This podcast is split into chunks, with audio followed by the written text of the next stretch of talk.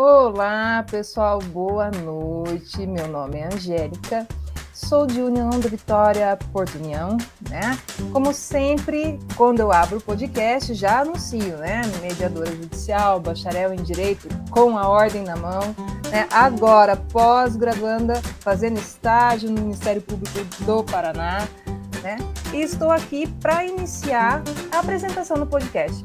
Lembrando que agora ele está sendo visto pelo canal do YouTube, lá do podcast Descomplicando, e depois vocês vão poder ouvir só o áudio pela plataforma do Spotify. Mas daí amanhã já coloco lá no link né, da bio do podcast no meu pessoal, para que vocês possam acessar aí, ouvir ali dirigindo o carro, trabalhando e só colhendo as informações bacanas que nós vamos falar hoje.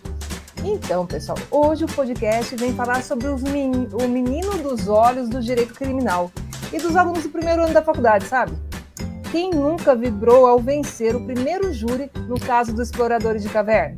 Pois é, tem o de hoje é tem o tema de hoje é considerado um dos ritos judiciais mais conhecidos da população, mas que também gera dúvidas e alguns equívocos, especialmente por conta dos muitos filmes e livros sobre o tema que, via de regra, enfocam no sistema norte-americano, bem diferente do que acontece aqui no Brasil.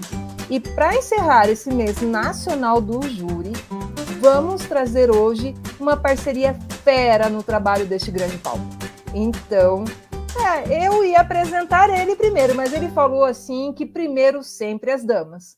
Então, ela esteve há pouco tempo em nosso episódio aqui do Direito do Consumidor.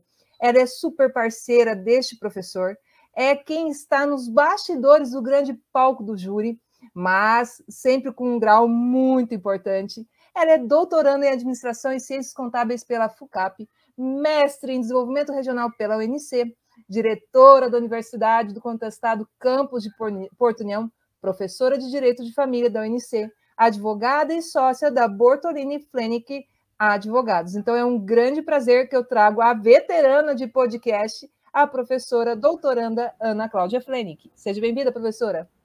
Olá, obrigada, boa noite a todos que estão aí nos ouvindo, nos assistindo. Angélica, muito obrigada novamente pelo convite.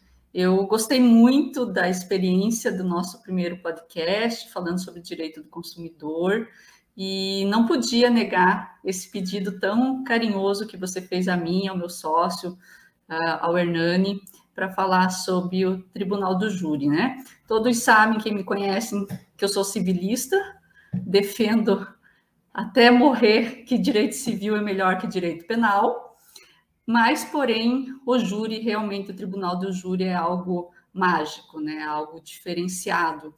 E a minha parceria com o Hernani, ela, ela é muito especial, ela já dura aí é, quase 12 anos, né, que nós somos sócios, e nós somos muito diferentes em tudo. E é justamente essa nossa é, diferença que faz com que o nosso resultado do nosso trabalho seja um trabalho é, bem feito, porque temos qualidades e defeitos bem diferentes, mas juntos trabalhamos bem, trabalhamos é, bastante. Então, eu fico muito feliz é, agradeço a todos que estão nos assistindo, aos nossos alunos da UMC, da Universidade do Contestado, e também já cumprimento o meu querido sócio, amigo, irmão, parceiro, profissional de uma vida inteira, o doutor Hernani Bortolini. Então, de, depois dessa grande apresentação, professor Hernani, nosso convidado, né? Então, vou também apresentar um pouco do, desse cara. Então, primeiramente, é uma super honra tê-lo aqui conosco. É, como disse a professora, ele é, como é? Calouro do podcast Descomplicando, mas ele é bacharel em Direito pela Univale, pós-graduando em Direito Contemporâneo e mestre no Desenvolvimento Regional pela UNC. Já foi vice-presidente e presidente da OAB de Porto União, professor da UNC, professor da Uniguaçu no curso de Direito nas disciplinas de Penal e Processo Penal e grande atuação no júri. Ah, viu, pessoal? Apenas 147 tribunais do júri, só isso, entre Paraná e Santa Catarina. Então, é com grande prazer que eu trago ao nosso palco hoje do podcast, professor Hernani Bortolini. Seja bem-vindo, professor.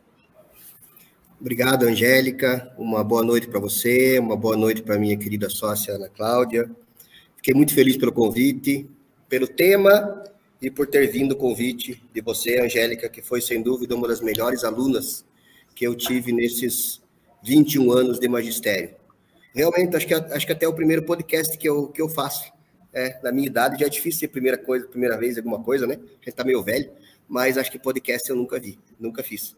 Então, quero saudar você de uma forma muito especial, muito carinhosa, ex-aluna, amiga, uma profissional do direito da mais alta estirpe, e alegria de estar aqui. Saudar também a minha sócia, claro, a Ana. Estamos juntos há, há quase 12 anos, no júris e no dia a dia, e realmente o que ela disse, o olhar de um civilista no penal é algo diferenciado. Então, ela é o cérebro da nossa dupla, sem dúvida nenhuma. Queria saudar também a todos que estão nos acompanhando, aos internautas que podem estar nos assistindo, saudar os nossos colegas advogados, saudar os nossos acadêmicos, tanto da UNC quanto da Uniguaçu, e saudar todas as pessoas que gostam de direito. Eu duvido que tenha algum estudante, ou poucos estudantes, que não gostam de júri ou nunca pensaram em fazer o júri. Eu mesmo fiz direito por causa do júri, por ver júri, gostar de júri, assistir e um dia ter a honra de de contribuir, ainda que um pouco, com a justiça. O júri é a justiça na sua forma mais espetacular. E a Ana disse muito bem agora há pouco quando disse que o júri é mágico. Realmente, o júri é mágico, ele é quase sagrado, ele é espetacular. E se a gente puder transmitir um pouco da nossa experiência, da nossa vivência para todos que nos assistem, isso já me deixa bastante satisfeito. Obrigada, professor. E daí eu já vou começando ao ponto, né? Porque eu acho, acredito que uma das maiores dúvidas para quem é, entra no curso de direito, pelo menos até o segundo, terceiro ano ali, e também quem vai participar do tribunal do júri, a, a grande questão é, primeiro, quais são os crimes que vão para o júri? Quais são os crimes, professores? Eu acho que essa é a primeira pergunta, assim. Bom, a meu ver, deviam ser todos, tá? Ou pelo menos um rol maior porque teríamos mais júris, teríamos mais oportunidade de fazer essa justiça de uma forma mágica. Mas a Constituição estabelece que acabam sendo só quatro: homicídio, aborto, infanticídio e auxílio ao suicídio. Crimes dolosos contra a vida, na forma consumada ou na forma tentada. Na verdade, Angélica e amigos que nos acompanham no podcast, na verdade, é, rarissimamente temos um júri que não é de homicídio, né? tanto consumado quanto tentado. Há uma discussão também de que o latrocínio deveria fazer parte do júri, ou seja, aquela pessoa que rouba, aliás, desculpe, que mata para roubar. Mas o entendimento hoje da lei é de que o latrocínio é um crime patrimonial, então não é um crime contra a vida. Então, ficamos assim por enquanto. São apenas esses quatro crimes, tem previsão constitucional, eles têm um primeiro rito, que nós vamos falar depois, imagino, e o dia do julgamento, o dia do júri, que é um dia totalmente atípico, um dia solene, um dia absolutamente especial é, para todos. É a justiça sendo feita. A justiça é do cidadão. A justiça não é da elite, a justiça não é sequer do judiciário. A justiça é do cidadão, é da sociedade. Assim, assim convive uma sociedade democrática. E no júri, a gente vê, a gente sente a participação das pessoas. As pessoas vão assistir, as pessoas vão ver, alunos, é, colegas advogados, pessoas da sociedade vão assistir. E isso é maravilhoso. É a sociedade sabendo, a justiça é do próprio povo. E aí, pode, pode falar, professor. Fique à vontade. Não, essa parte técnica, né? Eu vou deixar mais para o Hernani, porque ele que é o criminalista, mas realmente o júri, é, para nós, especialmente, é um dia muito especial. É um dia que nós trabalhamos incansavelmente preparando, né? uns 10, 15 dias antes a gente trabalha quase que exclusivamente ao júri. É, a noite anterior do júri é uma noite na qual eu, particularmente, não durmo, né? porque eu fico muito antenada, eu sou muito detalhista, então eu, eu de, nos nossos júris eu quero conhecer o processo do início ao fim, então aquilo fica é, na minha cabeça, então é o dia que eu não durmo.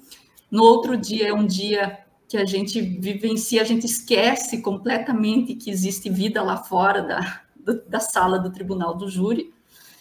E a noite posterior ao júri, né, quando termina o júri, também fica bem difícil de, de dormir, é, especialmente para mim, porque a adrenalina ela é muito, muito grande, até baixar tudo isso.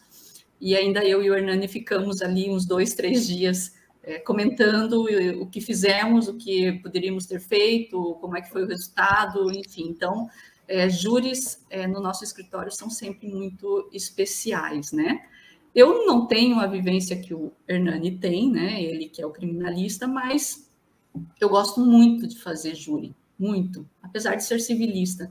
Mas é porque eu sou uma pessoa muito detalhista, eu gosto de ficar de preparar o processo, de buscar, eu tento buscar do início ao fim é, os detalhes.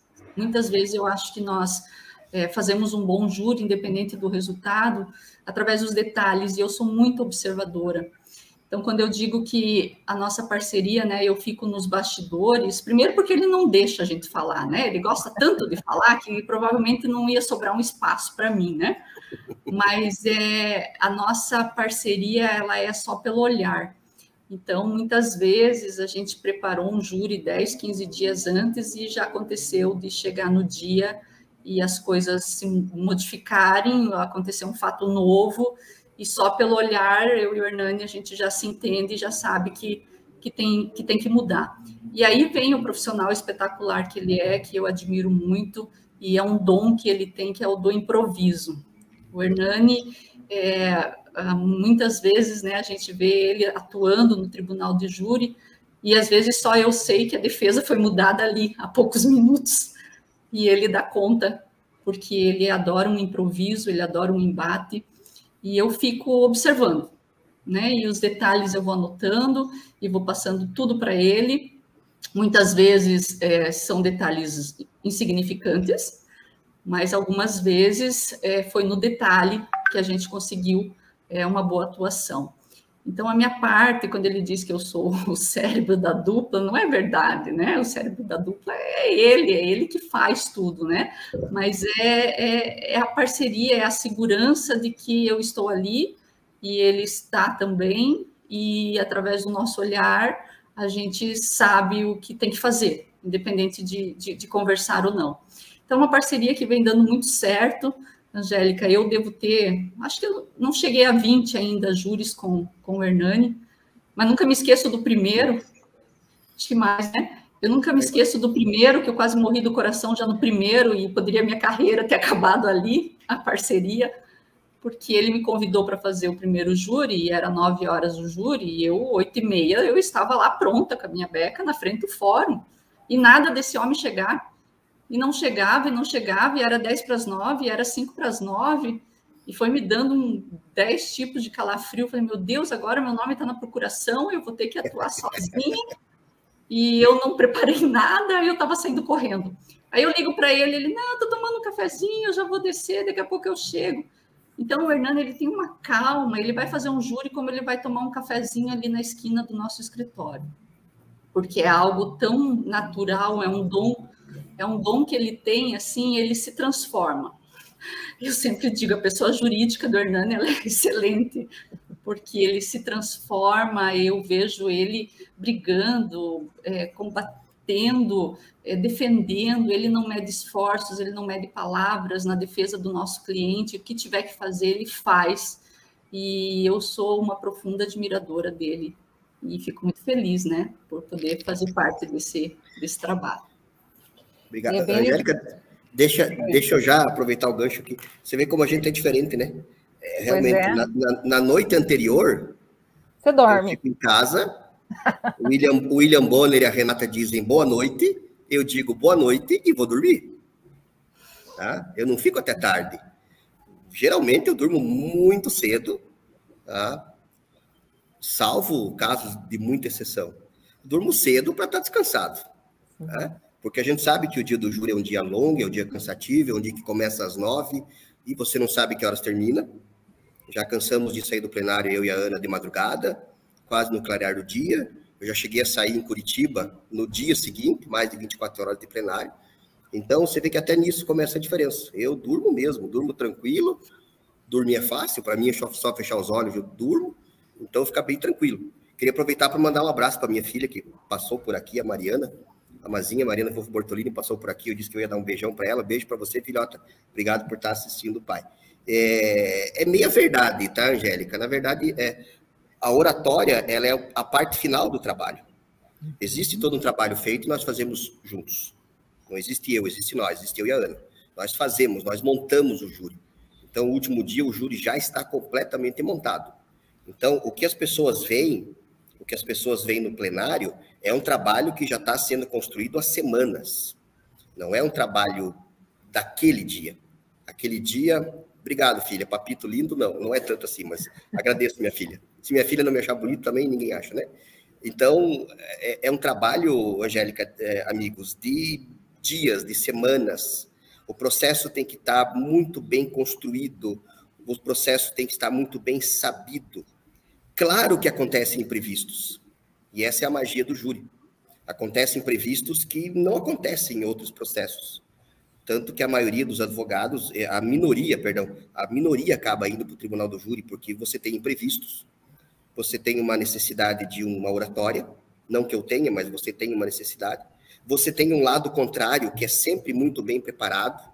Você sabe, você conhece o Ministério Público. São promotores de justiça extremamente bem preparados, com conhecimento jurídico altíssimo, com conhecimento de plenário também de grande monta. Então, é um embate feroz, mas é um embate entre adversários, não entre inimigos. Um precisa do outro para existir. Eu costumo fazer uma analogia, já fiz isso em sala de aula, tanto na UNC quanto na Uniguaçu, que defesa e acusação são mais ou menos como Deus e o demônio na obra do escritor português José Saramago, O Evangelho segundo Jesus Cristo. Nessa, uhum. Nesse livro bastante conhecido, Deus conversa com o demônio. E o demônio, após muito tempo né, lutando contra Deus, sabendo que a sua derrota é iminente e vai acontecer, ele diz que se eu desisto, eu vou me converter a você. E Deus diz: não, não faça isso. Eu preciso de você para existir. Sem dizer quem é Deus e nem quem é o demônio, porque não é essa, né? Os dois são, os dois são do lado do lado bom, mas um precisa do outro. Essa, essa é analogia. Nós precisamos do Ministério Público, nós precisamos do embate. Por que, Angélica, Ana? Porque é dessa duplicidade é desse maniqueísmo que acaba surgindo as informações para os jurados tomarem a decisão correta. Então, quanto melhor o trabalho do Ministério Público, e quase sempre, ou sempre, ele é de excelência, e quanto melhor o trabalho da defesa, mais capacitados ficam aqueles jurados para tomarem uma decisão.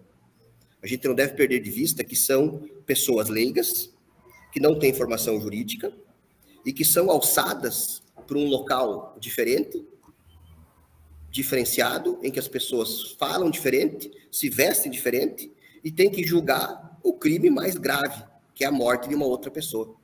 Eu nunca fui jurado, nunca fui jurado, mas eu imagino a ansiedade, o nervosismo, a dificuldade que o jurado tem que ter. Então, o bom trabalho do Ministério Público, o bom trabalho da defesa, facilitam pro jurado tomar a, a, a decisão. E essa história de chegar às 5 para as 9 também não é tanto assim, sabe? é que a Ana marcou às nove, ela chega às oito e dez. E eu, oito e dez, eu tô acordando para fazer o júri. Então, eu devo ter chegado, eu lembro muito bem esse primeiro júri. É, eu realmente, ela ligou para minha casa e falou com a minha esposa, ela disse, não, ele está aqui ainda se arrumando. Mas isso era oito e meia, eu cheguei no plenário oito e quarenta. Também, a, também é necessário falar que eu moro a uma quadra do fórum, uma quadra, né? E que eu venço a distância em três minutos. Então não é tanto assim, tá? Mas, claro, que, que cada um leva de uma forma. É exatamente essa, essa duplicidade, essa forma diferente que acho que, que tem funcionado tão bem nesses, nesses 12 anos. E é bem legal vocês trazerem essas situações no dia do tribunal, né, essas sensações né, de uma parte, de outra, que estão se complementando e fazendo, até mesmo enquanto está o professor Hernani falando, ou o advogado falando, o parceiro está ali observando também os olhares do conselho de sentença, observando os olhares do Ministério Público, como né, o seu cliente está se portando. Acho que tudo isso é importante, né? É como se a gente falasse que a análise do corpo, né? O corpo também fala, o corpo do tribunal do júri também fala, para vocês poderem usar a favor de vocês também, né? Em que momento eu vou usar aquela testemunha a meu favor, que momento eu posso dispensá-la? Isso já aconteceu também. Começar a ver que está todo mundo falando assim, não vou nem trazer aquela testemunha porque ela não vai ajudar em nada, só vai dar aquela enrolada. Então é muito legal vocês trazerem essa parceria, como funciona. É, eu também, prof, eu ia ficar assim sem dormir com certeza eu ia, na minha cabeça ia estar funcionando as frases, o que eu posso trazer, que momento. Com certeza, minha cabeça fica assim a mil para qualquer coisa que eu vá fazer.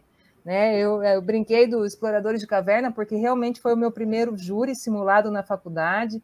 Né? Eu fiz eu fiz a parte da promotoria na época e a única coisa que eu pensava é como o meu conselho de sentença está pensando. Então, a minha cabeça era assim: como eu vou jogar com ele? Né? A, claro, trazer a, a acusação, né? imaginando que a defesa traria, porque tem isso também, mas como esse conselho de sentença poderia ser atingido, né? O, o, olhar, a forma de falar, né? O que ele espera chegar, né? Isso era uma coisa assim que eu sempre tive em mente. E quando eu fiz o júri simulado também da UNICE, né, que também eu fiquei com a defesa daí, eu já não estava mais com a promotoria, o pensamento era esse também, qual o meu conselho de sentença e o que eu posso usar a meu favor. E daí eu fiquei pensando nas aulas do professor Hernani, caramba, como eu posso agitar esse povo, surpreender, mas da maneira como ele falou para mim, porque igual vocês falaram da surpresa, se eu assistir um filme dos Estados Unidos lá, ver os livros, vai chegar dentro do tribunal do júri coisas assim na hora. Chegou lá uma testemunha, chegou um, um vídeo momentâneo. No Brasil pode? Pode fazer isso? Vocês falaram desse, dessa surpresa. Essa surpresa no Brasil pode também? Não, é, me permita, Ana. É, na verdade, Angélica, de, deixa eu narrar para você e para os amigos. Ela falou do primeiro júri dela, dela, eu vou falar do meu primeiro júri. Tá? Eu comecei a fazer júri em setembro de 2001, com o doutor Marcelo Boldori, advogado, meu, meu amigo até hoje, e saúdo ele também, né? cumprimento ele, tive muita, honra, tive muita honra também em dividir a bancada com ele por oito, nove anos.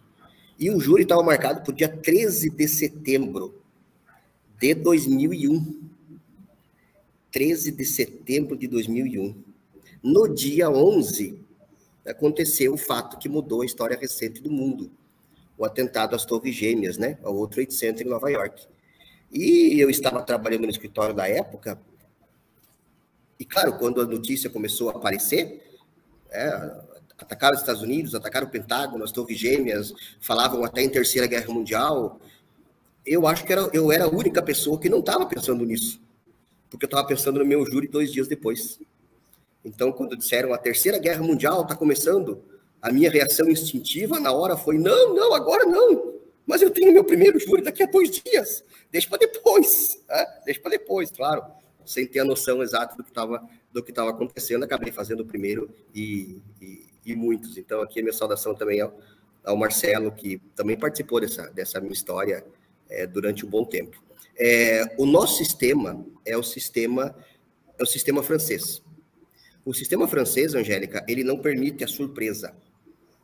Documentos, testemunhas, provas devem ser é, juntadas antes do dia do júri. Então, essa, essa visão que a gente tem de abrir a porta e chegar uma testemunha, olhem para a porta e vem aquela testemunha e conta a verdade, desmonta todo o júri, essa é uma visão hollywoodiana. Essa é uma visão do sistema inglês. Estados Unidos, Los Angeles, né? Hollywood, Califórnia, adotam o sistema inglês. Nós adotamos o sistema francês, que tem duas grandes características. A primeira característica é exatamente essa: não há surpresa. As provas já estão nos autos, com antecedência. Cabe ao Ministério Público, cabe ao assistente de acusação, que também pode acontecer, nós já fizemos alguns, eu e a Ana já fizemos alguns, e cabe à defesa trabalhar com as provas já existentes. Não existe esse fator surpresa. E o segundo ponto que diferencia um sistema do outro é que no júri americano os jurados conversam. há uma, após a oratória, após o plenário, após o julgamento, na hora da decisão, o conselho de sentença se reúne, eles conversam entre eles e chegam a uma decisão. O nosso sistema é diferente. Os jurados não conversam, é a incomunicabilidade, para que não haja interferência de uma pessoa sobre a outra. Eu penso, Angélica, que nas duas, nos dois exemplos, o nosso sistema, o sistema francês, é superior ao americano. Me parece mais justo o nosso sistema francês. Então, não existe, amigos internautas, não existe essa ideia de testemunha surpresa chegando, abrindo a porta e destruindo o promotor ou destruindo a defesa. Isso é coisa de filme. Pelo sistema inglês. O sistema nosso não, não permite isso. É, você falou, né, Angélica, da questão do corpo fala, né? Então eu fico muito observando tudo, nada escapa aos meus olhos, assim, eu fico muito concentrada enquanto o júri está acontecendo, principalmente na, na, fala do Hernani, né? É, as pessoas sempre elas demonstram com o corpo uma concordância, uma discordância, né? E o meu, o meu termômetro, na verdade, na plateia é sempre a minha mãe. A minha mãe, ela é a fã número um do Hernani, né? Ela larga tudo e ela não... Que é única. O fã número única. ela senta no primeira, na primeira fila e ela fica até o final, ela adora. E eu sempre fico observando ela, né? Eu falo, poxa, se o Hernani não conseguir convencer ela, então vai ficar bem difícil convencer os jurados, né? E eu lembro de uma passagem, um júri muito difícil, né, Hernani, que a gente fez, do, do caso de uma nora que matou a sogra no segundo dia do casamento. E foi um júri muito difícil, né? A nora novinha, recém-casada, e, e matou a sogra. E eu lembro que a primeira, o primeiro a ser ouvido foi o filho, o marido, né? E nos primeiros 15 minutos ele começou a falar e a minha mãe chorando. Chorando e toda. É, como é que eu posso dizer? Consternada com a situação e solidária aquele filho. E nós defendíamos a Nora, né? E eu falei: meu Deus, esse júri está muito difícil, porque é, se a minha mãe já está demonstrando com o corpo essa indignação imagino os jurados. Então, eu, é, isso do corpo falar, ela, ele é bem importante. Então, são esses detalhes que o Hernani tá, ele, ele foca em outros detalhes e eu foco na outra metade. E aí, sempre que possível, a gente troca essas figurinhas durante o, o júri, né? Eu digo, Hernani, tem que focar mais aqui, mais ali. É uma situação, uma vez, que nós fomos felizes no, no sentido de que ganhamos o júri e, e, e fomos vencedores, fizemos justiça. É, eu lembro que a vítima ou a principal testemunha não veio no dia do júri prestar o seu depoimento. E nós tínhamos preparado várias teses de defesa para usar. A e vítima. aí, quando ele não apareceu, né, Hernani, eu falei assim, Hernani, foca nisso daqui, se a principal é, se a vítima, acho que era a vítima, vítima, né? Vítima. Uhum. Se a vítima não apareceu, não tem essa intenção de vir aqui no julgamento, né? Que foi a pessoa mais lesada, acho que era uma tentativa, foca Sim. nisso. Eu lembro que o Hernani, toda a nossa tese preparada, ele levou 20% do tempo, o resto ele, ele focou nisso.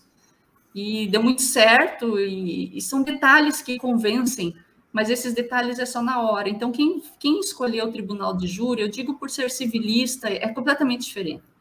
Se você não tiver o dom do improviso, o conhecimento, a cultura, entender o processo do começo ao fim, você tem que ter muito elemento para jogar ali na hora, porque tudo pode acontecer. Já aconteceu de nós trabalharmos com uma tese e chegar no dia do júri, o nosso cliente confessa o crime. Então, são situações que, se você for preparada só para essa tese, só para uma situação, o que, que você faz daí quando acontece isso?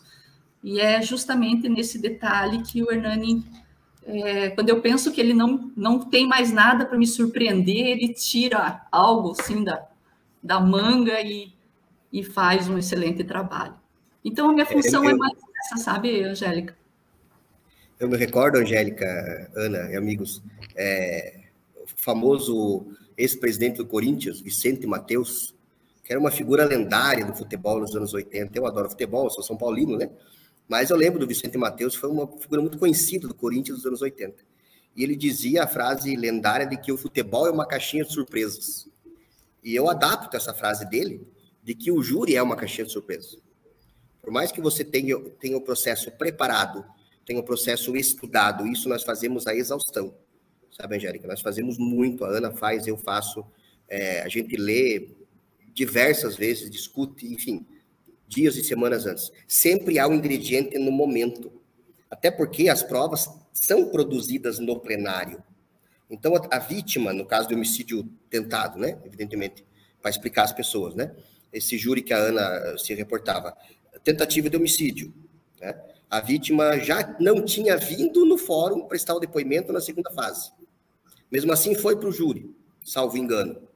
E no dia do júri, a vítima foi intimada e a vítima não veio e a vítima morava, acho que Joinville ou Florianópolis. Ou seja, não é tão longe assim. Então, naquele momento, nós vimos, sempre nós, nós vimos, opa, é por aí. Se a própria vítima, né, que teria, o réu teria tentado contra ela, ou que o réu negava, se a própria vítima não teve o trabalho, o cuidado, o zelo de vir até o julgamento, por que, que nós vamos ter que agir de forma diversa do que absolver o réu que tinha negado esse fato. Isso aconteceu na hora, porque nós nunca imaginávamos que a vítima não estaria presente. Claro, se alguém tenta me matar e tem um júri, eu vou estar sentado na primeira cadeira. Eu vou chegar lá uma hora antes. Eu só não vou se tiver um motivo muito grave, se eu estiver doente ou algo muito grave para impedir minha presença.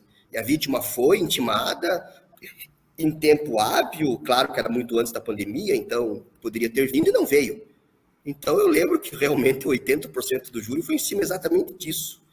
E isso é na hora, porque por mais que a gente esteja preparado, sempre tem esse, esse componente. E mais ainda, júris que aparentemente são menos difíceis, porque não existe júri fácil, Angélica. Não existe júri fácil. O júri pode se tornar, entre aspas, fácil se o Ministério Público pedir absolvição, o que já aconteceu também. É um direito que o promotor tem de, entendendo justo, pedir absolvição. Aí, evidentemente, que acabou o embate. Há uma concordância entre MP e defesa. Agora, quando não há essa concordância, 90% das vezes, e há o embate, todo júri é difícil. Não existe júri fácil. Tá? Seria mais ou menos como sempre jogar contra o Real Madrid. Sempre vai ser difícil, nunca vai ser fácil. Mas existem alguns que a gente, puxa, esse aqui eu acho que o resultado vai ser bom. Às vezes não é. Outro que a gente imagina, eu e a Ana, poxa, tirar uma qualificadora, diminuir um pouquinho a pena, que não vai dar bom. E acaba tendo resultado é, positivo. Ou seja, o júri surpreende até nós. Surpreende a todos porque as provas são produzidas ali na hora, porque existe oratória e existe o confronto de oratória entre promotoria e defesa, que é sempre um confronto forte, respeitoso, sempre respeitoso, mas sempre forte, sempre. Eu tenho um relacionamento muito bom com os promotores que fazem júri, muito amigável, muito respeitoso, mas lá dentro realmente é, é, é, é muito pesado, é muito técnico, é muito difícil, e que acaba, às vezes, até surpreendendo, surpreendendo a gente exatamente como a caixinha de surpresas que o, o saudoso Vicente Mateus dizia nos anos 80. É, eu, eu, eu, vindo vocês falarem assim, já puxando para meia sardinha que eu tenho, porque antes de ser bacharel em Direito, igual eu sempre falo, eu sou professora de Educação Física. Né? Então, como professora de Educação Física, sempre olhei essa relação entre adversários e não inimigos, né? Aqueles que se unem para um bem comum. E, na realidade, quando a gente observa a defesa e a acusação, a promotoria, o advogado, eles se unem para que saia a justiça. É aquilo que a gente sempre fala, a defesa, por pior que pior que o réu, né, por pior que ele faça um, um crime, um grande crime, né, ele precisa da sua defesa para que seja um julgamento justo, né? Porque se a gente não tiver esse embate da defesa, a força do Estado é muito grande ao ponto de ser é, injusta. E, na realidade, o papel da promotoria, né, uma coisa que o doutor Júlio sempre fala, né, que a promotoria ela vem trazer a justiça. E como disse o professor, não importa se é até mesmo chegar ao ponto de pedir a absolvição do réu. Né? Então, esse embate tão positivo, que graças a esses dois lados, a defesa e a acusação, sai o grande jogo, o grande palco, que é o tribunal do júri, para ter um final comum, que é a garantia de direitos, é a garantia da justiça e a garantia que todos ali tenham um julgamento justo, né? que a força do Estado não seja tão forte, tão né, potente, ao ponto, às vezes, de é, exagerar no seu julgamento e a pessoa acabar né, tendo essa a, a, sua própria violação de direito num caso desse. Interessante uma situação dessa, né? Agora, observando vocês falando de todo um preparatório no período do tribunal do júri, né, quando há a promulgação da sentença que vai ao júri, né, que vocês já levam vários dias aí de preparo, conversas, teses, análises. Eu fico pensando, porque olha, quando eu fiz o simulado, eu fiquei 30 dias, professor, 30 dias. Se vocês perguntarem para o Adriano, 30 dias eu lia aquele processo de fio a pavio, vendo pedaços, pedaço por pedaço, depoimentos, detalhes, detalhes do facão, detalhes. E eu fiquei pensando assim, poxa vida, é ali que eu vou pegar. E mais que ali, aí ficava na minha cabeça o Hernani na minha cabeça. Olha, veja bem, você tem que surpreender. Se acontecer algo fora do comum, o máximo que o juiz vai falar é assim, opa, não estava nos autos. Opa, mas daí o efeito que você queria causar já foi. Né? O professor Boldori está aqui, tá aqui conosco, está assistindo. Lembra, professor? Arranquei um facão do meio de blusas. Não estava no processo que eu ia trazer o facão é, na cena ali para mostrar a diferença do facão de um corte de erva para alguém que, que mataria. Mas o efeito que eu queria fazer eu já tinha feito. Depois, ó, me desculpe, né? Doutores, não era a minha questão, guardei o meu facão, mas o que eu queria fazer, eu já fiz, né? Mas isso pensando, professor, em você o tempo todo, e eu na época ainda falei para o professor Boldori a respeito disso. Então, né, como a gente guarda esses ensinamentos, né, de vocês, eu fiquei com vocês lá dois dias no dia do júri, lá de Cruz Machado, eu fiquei com vocês, do começo ao final, lá assistindo eu e Adriano, para poder ver todo o processo mesmo. Só que antes disso, né, existe uma, outras fases, né? Porque às vezes a gente fala assim, olha, é, teve um feminicídio, por exemplo, que é uma coisa que eu gosto muito, que foi até minha, meu TCC, né? É, só que, nossa, como demora, gente, como demora isso? Não vai chegar em tribunal do júri, levou um ano, um ano, como a justiça é lenta, né? Só agora foi para o júri, mas a gente esquece que tem aquela fase anterior, desde a, do IP, né, do inquérito policial, até a primeira fase né, de análise. E, e, e, professores, como que acontece isso? Porque daí o trabalho de vocês, se vocês conseguirem pegar desde o início, né, é muito bacana. Pode acontecer de vocês só pegarem o júri, né? Acredito que hoje vocês estão mais nessa fase, pegando só essa parte do júri mesmo, né? Mas é, até chegar ao júri, quais são os andares, né? Quais são os passos? Porque pode também não chegar ao júri, né? É, deixa, deixa Ana, se me permite, é, você falou da questão do tempo, né? O tempo do direito. É, a Convenção Americana de Direitos Humanos, que é o Pacto de São José, de 79, assinado pelo Brasil em 92, do governo do presidente Collor, e a Constituição Federal de 88, determinam que o processo deve ser realizado num prazo razoável. Razoável não significa expedito demais, rápido demais, e também não significa longo demais. Então, o processo, Angélica, Ana, amigos, ele, ele tem que ter uma duração, ele tem que ter uma maturação. Não pode ser rápido demais.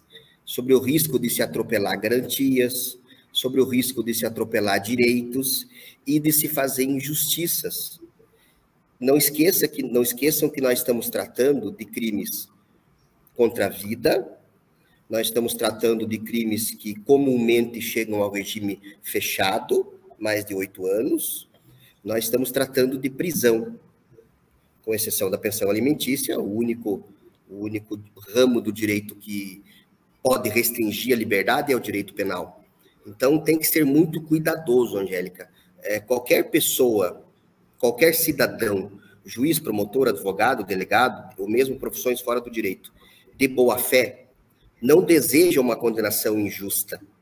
Ou seja, um inocente ser condenado e um culpado ser absolvido.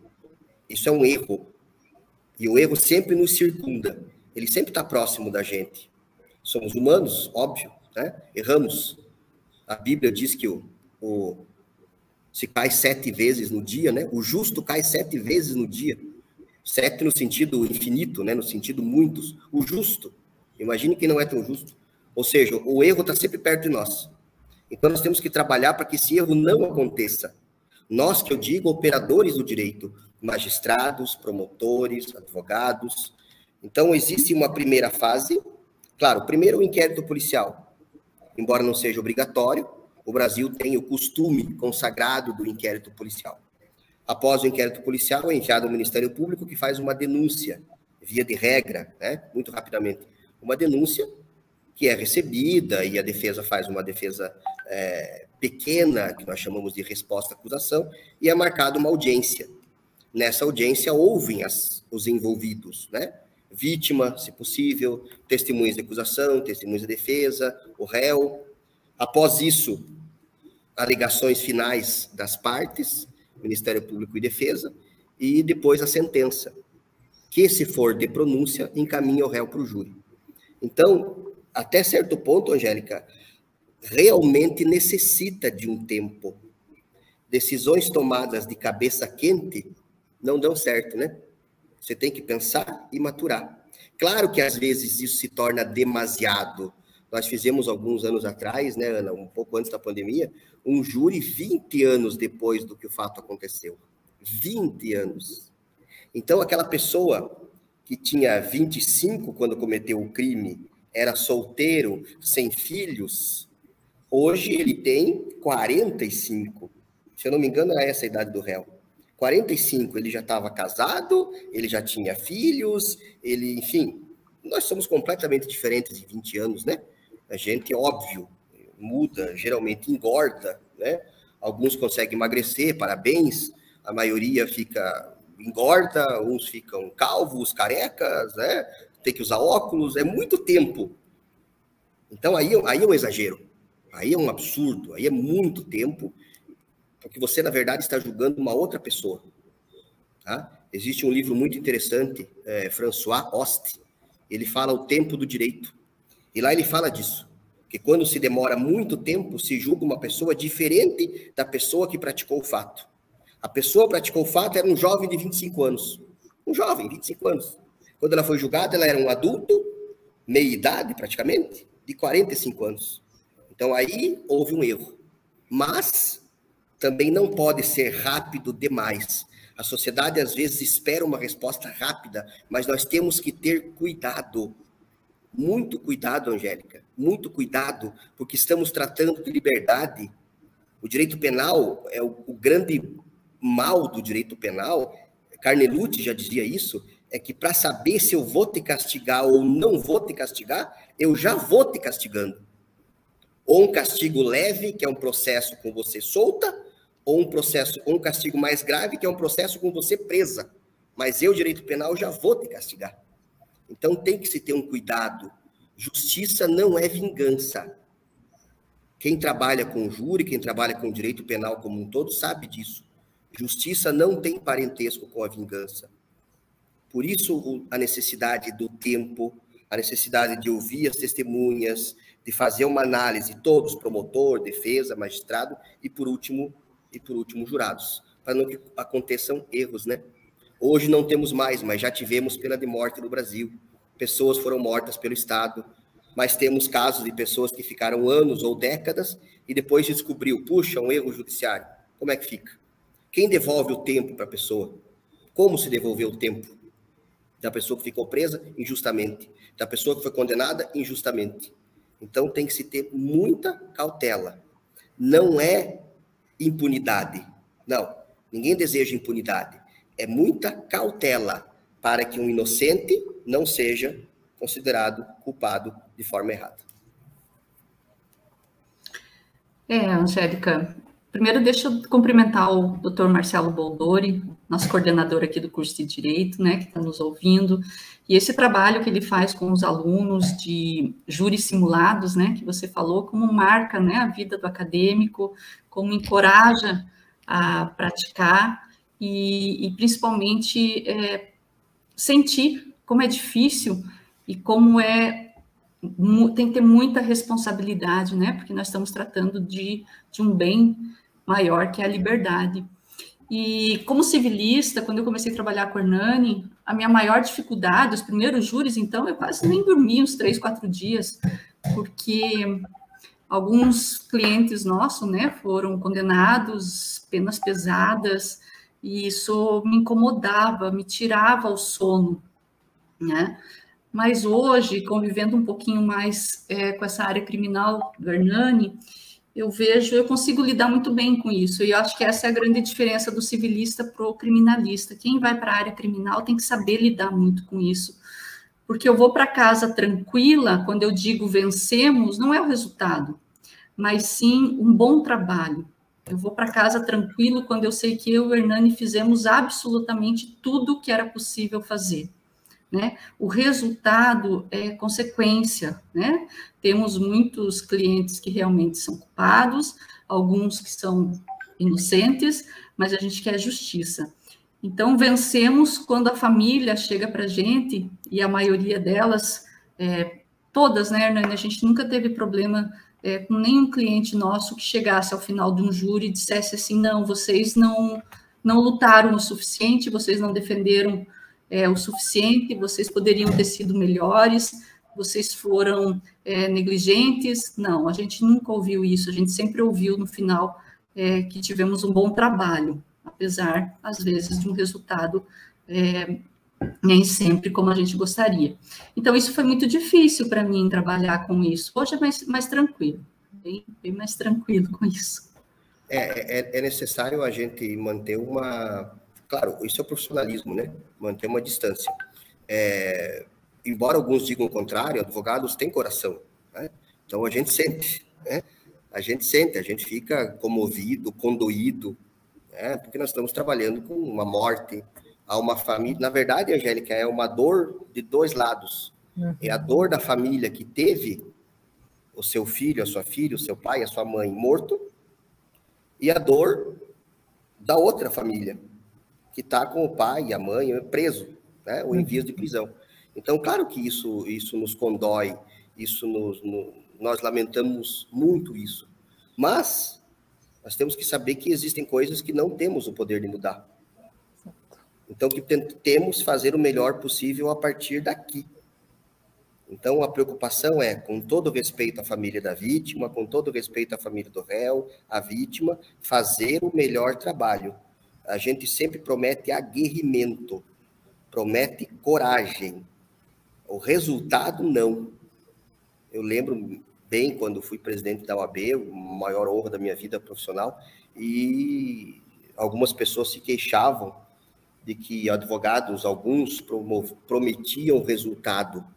Não se promete resultado, Angélica. Isso é antiético, isso é, é mal, maldade.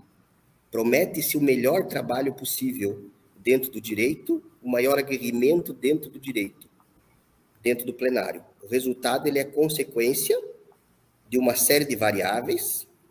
Se um advogado promete resultado, ele está partindo para um campo de não ética. E a gente não trabalha assim. O trabalho sempre o trabalho ético. E claro que, não sei se era hora de falar, mas eu anotei aqui, é, tem, tem duas histórias.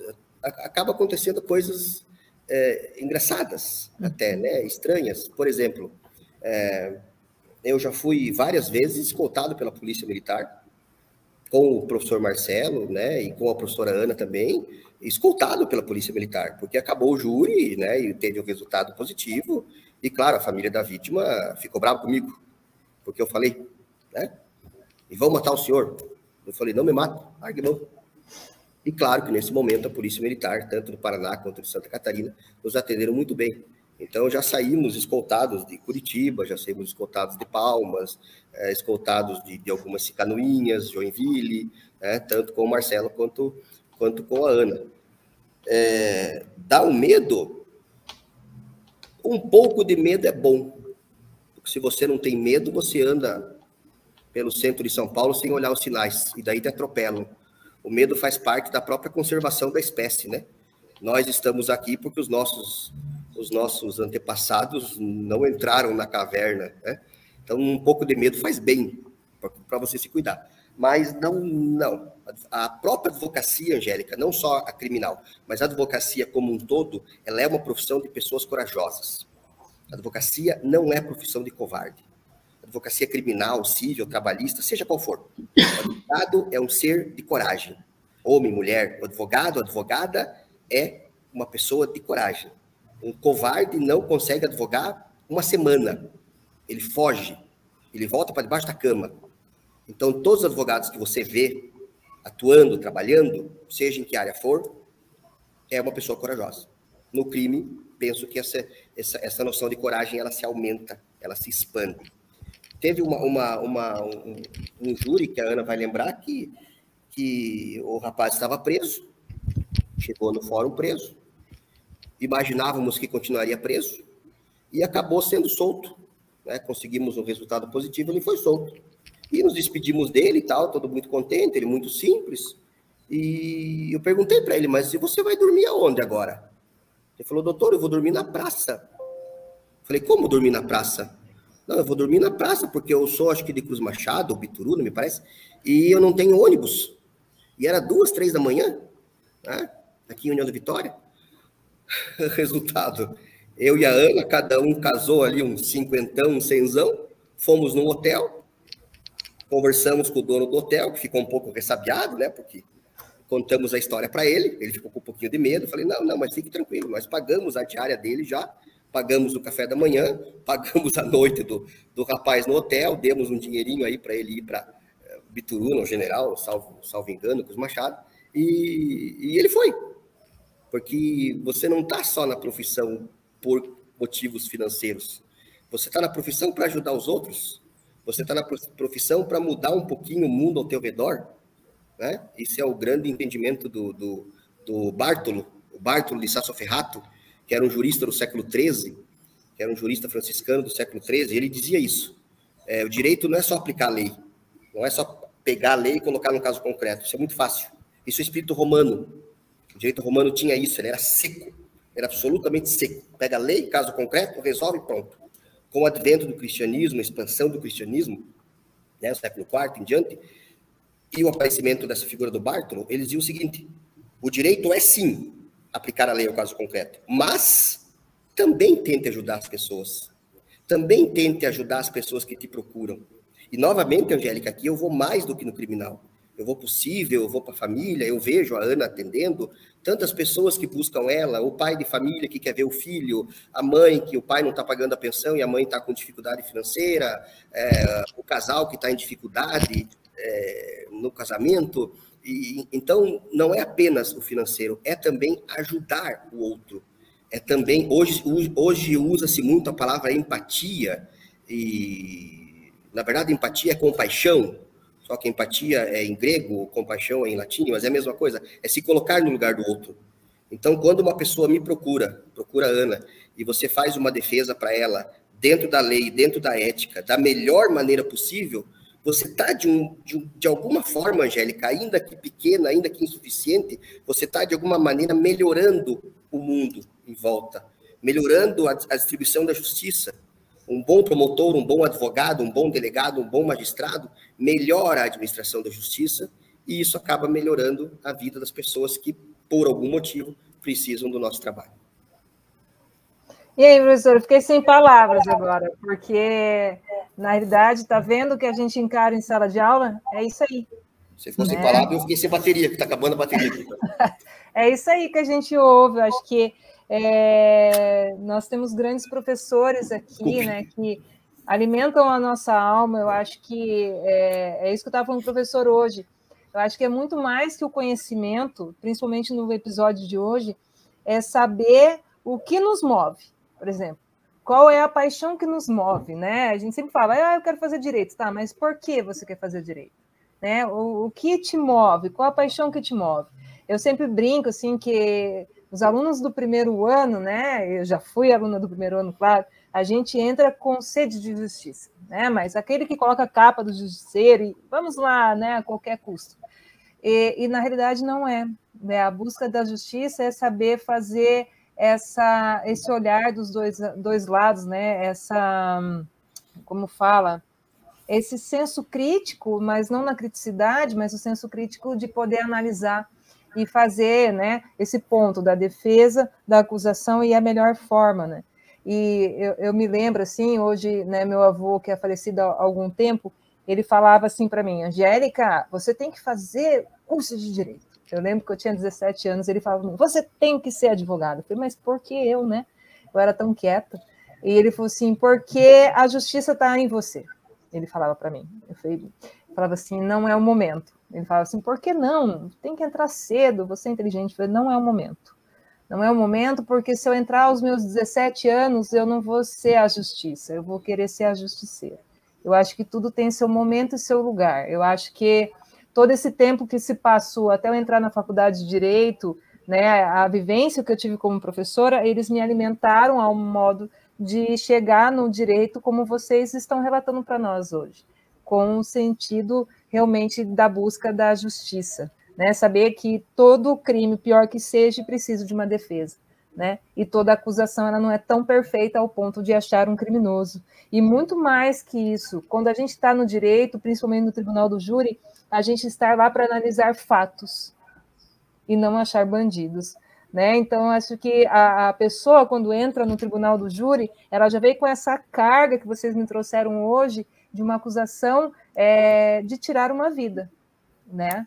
Mas e daí? É esse homem, esse ser humano que é esse esse criminoso ou ele ele fez o fato e analisando o fato ele pode ser reconduzido a uma vida social que também é a busca do direito, né? Isso é um pensamento que eu sempre tenho.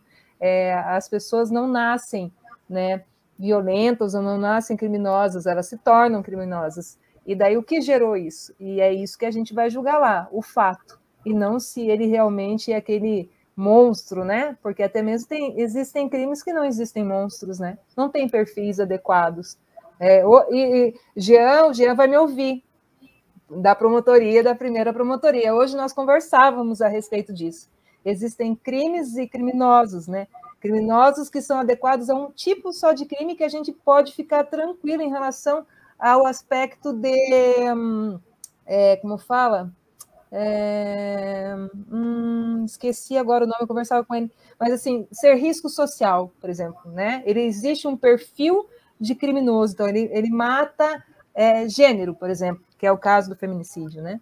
Mas ele vai matar qualquer um, né? Então, essas análises, assim, também são muito importantes. Alguns casos, né? Igual o primeiro caso que o professor comentou aí, da nora que, que né, matou a sogra, né? Ela é um risco social, ela vai sair matando todo mundo, ou foi um caso em questão, um fato que aconteceu? Então, tudo isso é muito legal na análise do direito e na análise do criminal, então, mais fantástico ainda. E daí, o que eu percebo, que eu trouxe uma das questões, viu, professor? Não dá uma hora, não adianta. Ó, a gente colocou aqui na tela não três pessoas que falam demais. Não tem pressa, e amam aqui no horário de aula. Tem é. pressa nenhuma. E chegar em casa gente... cedo demais, a mulher briga comigo. Não tem pressa nenhuma. Mas ela está aqui ouvindo a gente. Mari, beijo para você. Depois ela prefere né? eu aqui do que lá em casa. Manda a gente lá no canal 4, né? Para depois conversar. Mas, enfim, é, em falando nisso, a gente traz essas pessoas do júri, por exemplo, o advogado, defesa, né? Hoje também tem o defensor público, né? Nós temos a defensoria, é, o juiz, né? O promotor de justiça, nós também temos que trazer hoje é, o advogado, é, o assistente de acusação, que hoje está aparecendo bastante, né? Como hoje a gente vê muito isso no Tribunal do Júri, e o Conselho de Sentença, né? O grande Conselho de Sentença. Então, eu queria assim que se vocês pudessem trazer um pouquinho de cada um, o seu papel assim bem resumidamente, né, para as pessoas entenderem, principalmente o conselho de sentença, que tem muita gente que quando é escolhido fala: "Meu Deus, eu vou ter que ir lá no júri sentar e acusar alguém. E agora, o que que eu faço?" A reação das pessoas, a reação das pessoas quando são escolhidas na hora, é, mereceria um estudo sociológico. Né? Tem pessoas que colocam a mão na cabeça como se né, estivessem diante de uma tragédia. Tem pessoas que se alegram.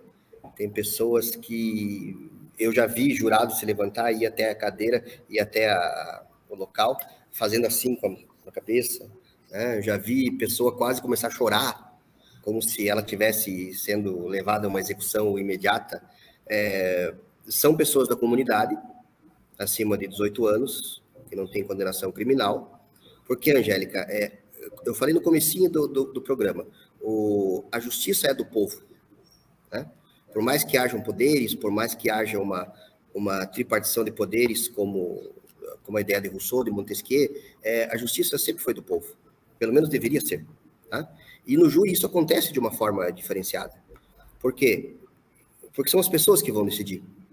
Então, o trabalho do magistrado é importante, sim, sem dúvida. O trabalho do Ministério Público é extremamente importante, o da defesa também. Mas o trabalho mais difícil acaba sendo dos jurados. E eles são o foco, eles são o alvo, o objeto do nosso, do nosso trabalho. Trata-se de conquistar o jurado, porque são duas verdades. Via de regra, são duas verdades.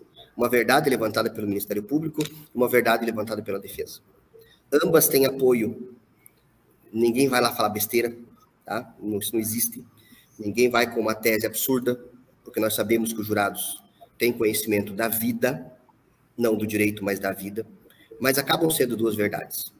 E é a captura do juiz, a captura do sentimento, é uma conquista. Você quer conquistar o voto do jurado. Conquistar no sentido técnico, eu quero mostrar para os jurados que a, a, tese que eu e a Ana estamos defendendo é o que realmente aconteceu. Que não foi o réu, ou que foi ele, mas foi em legítima defesa, que é a tese mais comum. De outra parte, o Ministério Público também quer mostrar a verdade dele. A verdade dele. O direito não, não se coaduna com verdades absolutas. E toda a prova é construída ali. Isso, isso, isso é muito interessante.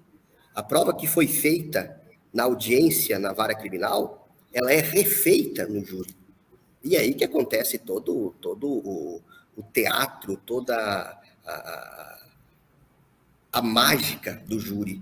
Quando você vê a vítima falando, contando a história, com toda a carga emocional, é muito comum a gente ver réus chorarem, vítimas chorarem, testemunhas chorarem. E claro, como eu disse agora há pouco, a gente também se condói com isso. Quando você vê uma vítima, quando você vê uma testemunha criança como já tive a oportunidade de fazer um júri em Porto União, em que um, um, um rapaz do interior matou outro rapaz do interior num trator.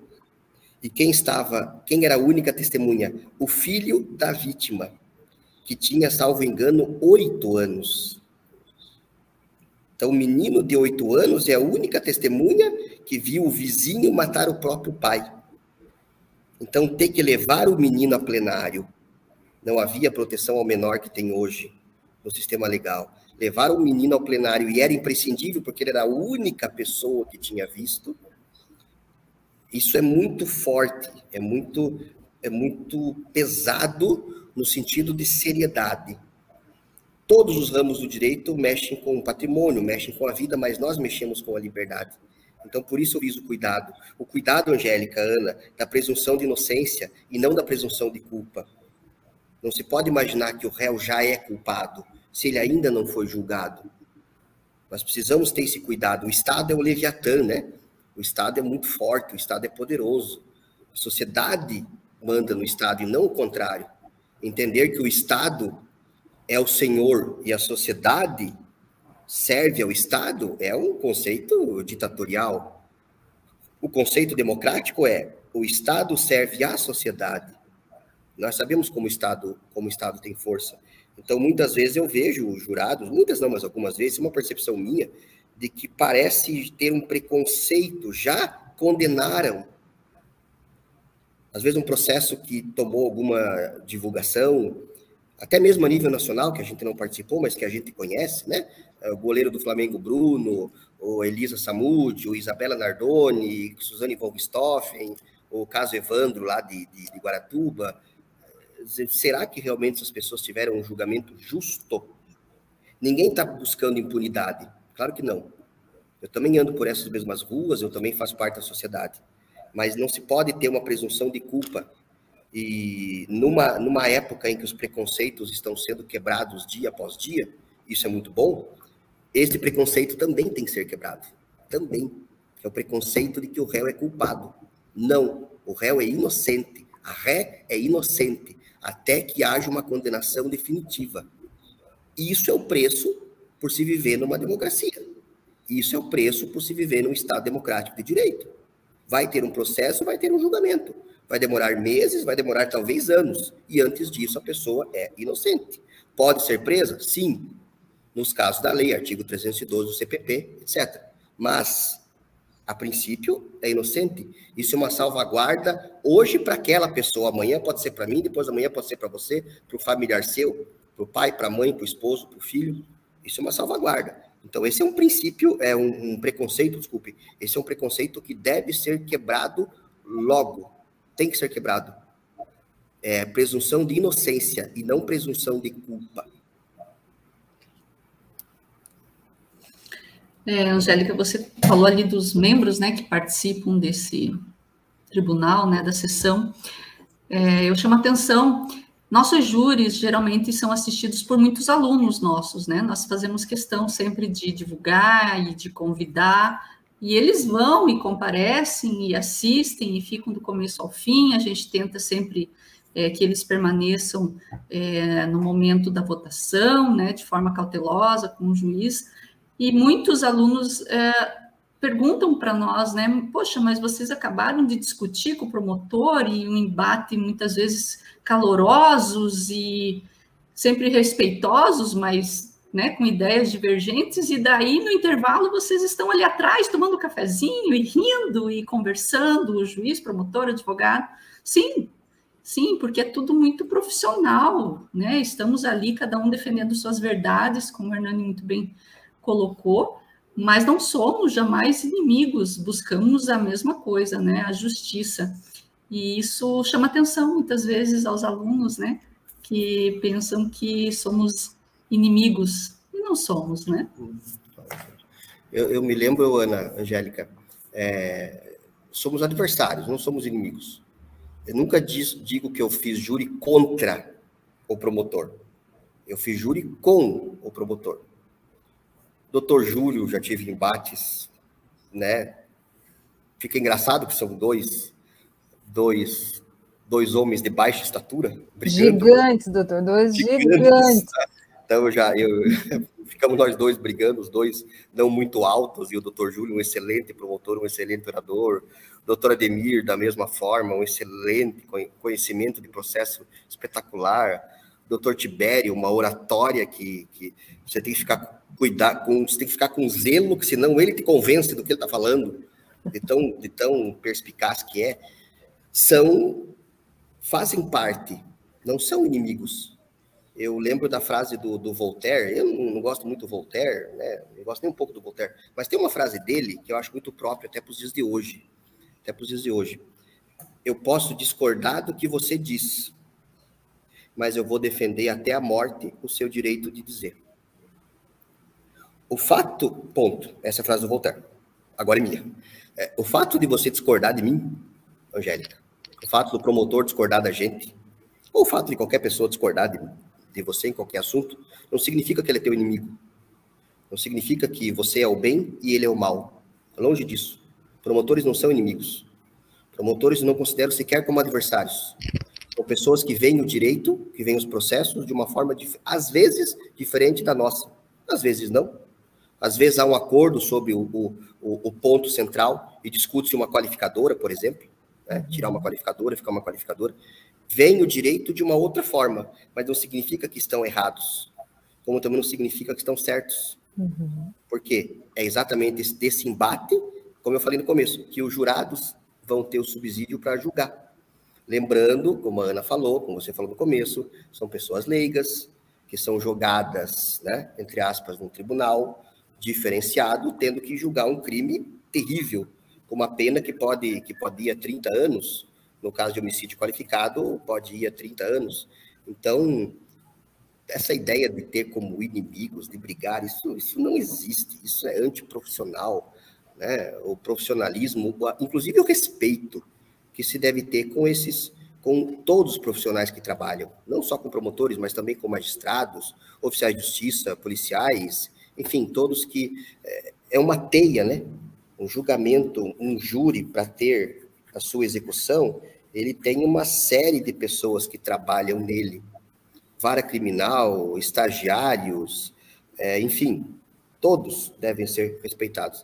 Então, não vejo por que, não vejo nenhum motivo para ter qualquer tipo de desrespeito com o promotor. Isso não significa ser subserviente. Uhum. Isso não significa ter medo. Medo não. Medo eu tenho da minha mulher em casa.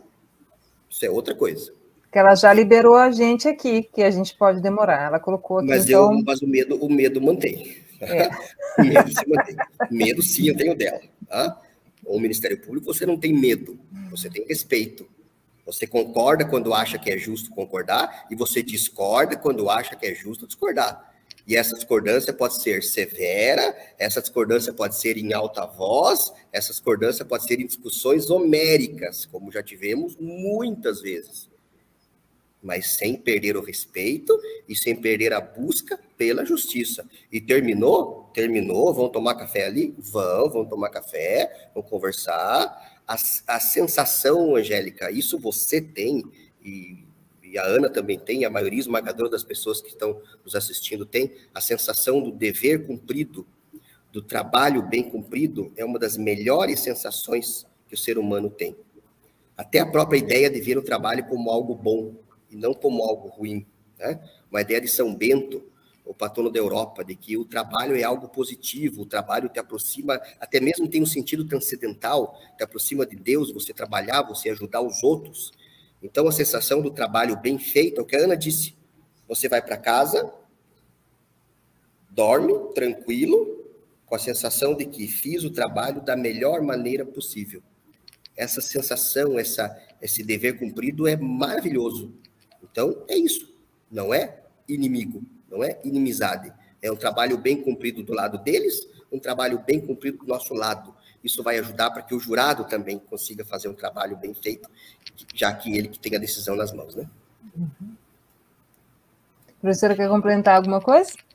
Fica à vontade. Não, é, é muito engraçado a minha parceria com o Hernani, né? Porque quem nos conhece um pouco mais a fundo convive conosco sabe que a gente tem muita diferença, né? A gente é muito diferente. E normalmente a gente discorda de tudo, né? E, e, e quando a gente vai preparar um júri, é, nós vamos levar aí, sei lá, 20 dias, os primeiros cinco dias nós só brigamos, né? Brigamos no sentido de que não, não vamos fazer sim. Ele não, vamos, eu não, não vamos. Até um convencer o outro. Aí, quando se dá um por vencido, não, realmente você tem razão. Então, aí a gente vai. E, e, e, duas cabeças sempre pensam melhores, né? A gente consegue analisar o, o, processo sobre uma outra ótica, né? O Hernani um pouco mais racional, próprio da, da, da profissão dele, de criminalista. Eu um pouco mais detalhista, me apego às pequenas coisas, como você falou do facão ali, eu também, eu, eu sei o processo de fio a pavio. Uhum. Tanto é que quando no meio do júri acontece uma situação dessa, como você disse, que às vezes o promotor levanta só para chamar atenção, é, o Hernani já me olha, né? a gente já sabe o olhar dele, Ana, isso está no processo, não está? Você lembra, não lembra? Então, o estudo do, do processo ele é fundamental para quem for fazer o, o, uma sessão de, de plenário, né? E apesar das nossas brigas, né, Hernani, estamos aí firme e forte. É, eu, eu confesso, eu confesso, Angélica, que ela é mais inteligente que eu. Isso eu confesso de público, tá gravado, vai ficar para eternidade, né? Enfim, é, tá no YouTube, tá gravado, vão ver isso a vida toda, mas tudo bem, estou acostumado aqui. As minhas frases ecoam pela cidade, às vezes, em alguns momentos da, da, da vida. Não há problema nenhum nisso. É, é a Ana é extremamente inteligente, é profissional do maior gabarito e ela realmente conhece o processo profundamente, folha por folha. É, e a inteligência dela é maior que a minha. A gente é tão diferente que eu torço para São Paulo, ela torce para Juventude. Pois então, aí é. começam as diferenças, né? Eu não conheci nenhuma pessoa que torcesse por Juventude. Sem nenhuma ofensa ao Juventude, claro, né? Um, é um bom time, está na primeira divisão, e eu acabo torcendo para São Paulo, que é tricampeão mundial. Então, tem que conhecer o processo? Tem. Tem. Mas tem que também estar tá pronto, porque vai acontecer coisa diferente. Não é tudo igual. É. Se tem uma coisa. Jéssica, na vida que não é igual, é júri.